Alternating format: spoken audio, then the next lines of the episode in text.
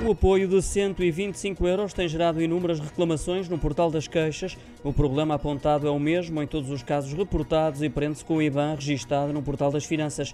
Segundo a rede social das denúncias, as pessoas queixam-se que já depois de terem confirmado os dados para receberem o apoio, viram o IBAN alterado ou eliminado sem motivo aparente e sem terem sido notificados posteriormente quanto a essa situação. Ainda assim, apesar do crescente número de reclamações, de acordo com o portal da queixa, a autoridade tributária tem um índice de satisfação de 89,1 e tem procurado responder aos beneficiários.